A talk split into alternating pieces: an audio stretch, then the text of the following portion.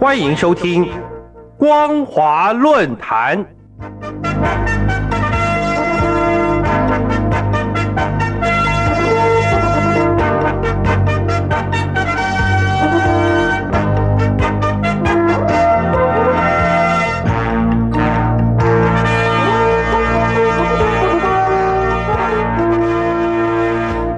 你好，欢迎收听本节的光华论坛，我是张妮。今天要跟大家分享的题目为中共冬奥会对外国媒体进行两手策略。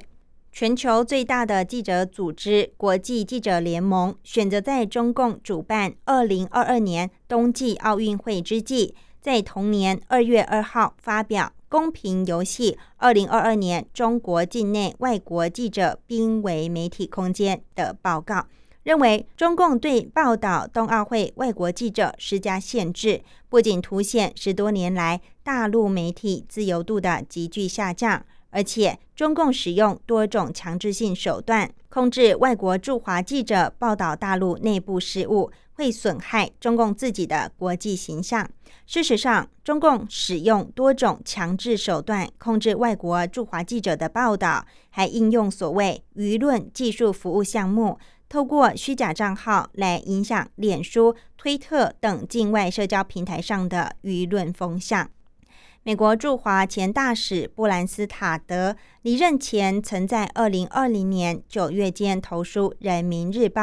解释美中政策近来的变化，以及希望与大陆社会强化沟通的基于对等重置关系等相关文章，都遭到中共党媒拒绝刊登。不仅被指有明显事实错误和充满偏见，中共外交部发言人赵立坚更是冠以充斥着。对中方的恶毒攻击抹黑，但是中共时任驻美大使崔天凯却可以自由地在美国发表为中共辩护的文章，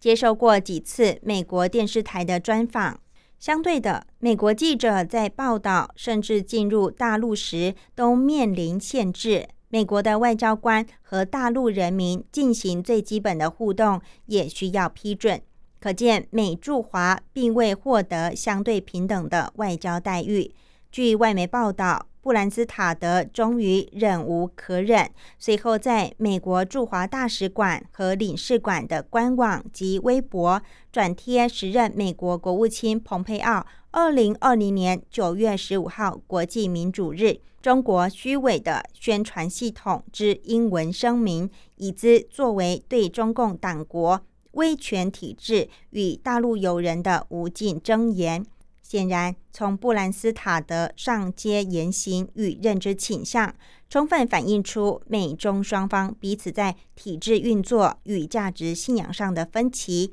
这种根本性的变化，不至于因为彼此领导人更替等因素而立即消失，甚至将持续对美中关系造成实质的影响。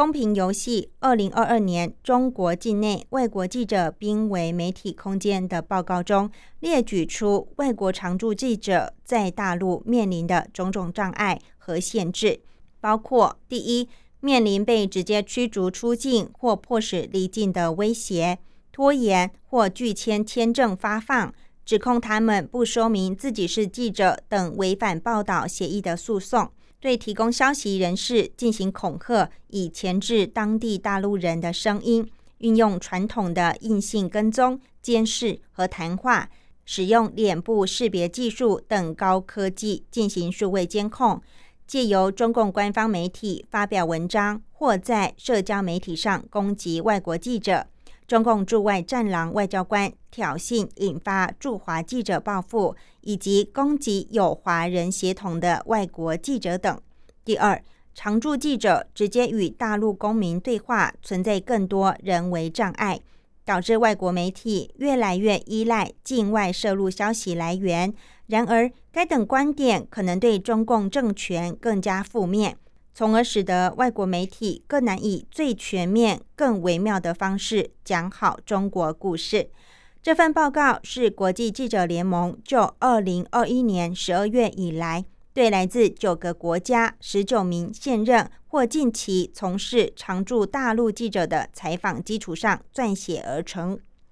而今，中共官方媒体、战狼外交官和挂靠政府部门的组织，不仅在社交媒体上煽动对驻华记者及其当地工作人员进行骚扰，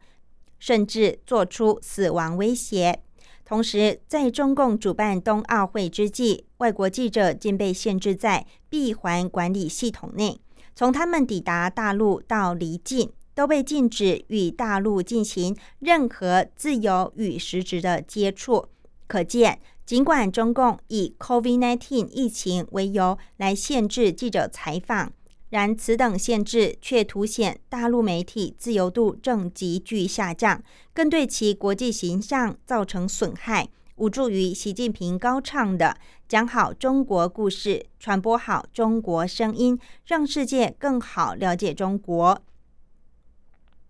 国际记者联盟曾在二零二一年五月十二号发布《COVID-19 故事：揭开中国全球策略面具》的报告，揭示疫情开始以来，中共试图操控外国媒体，对其进行更加积极的正面报道。中共不仅对当地外国媒体提供支持和培训，赞助各国记者到大陆旅行，签订合约共享协议。或增加对出版平台的控制权，以换取对其进行积极正面报道，甚至请外国媒体给习近平新年贺词预留更多播出时间，给他们免费提供外文稿，并放在最好的时段。同时，中共还插手外国媒体的报道内容，利用对自己有利被扭曲的事实来冲淡或者掩盖对其不利的报道。最常见的手法就是将对外宣传工作和疫苗外交融入“一带一路”倡议的投资项目中，以换取社会国在国际上对中共的支持和赞扬。可见，中共在冬奥会期间更进一步利用两手策略，造成内外有别，有利其舆论监控与宣传工作。本节的主题为中共冬奥会对外国媒体进行两手策略。感谢你收听本节的光华论坛，我是张妮，我们下次再会。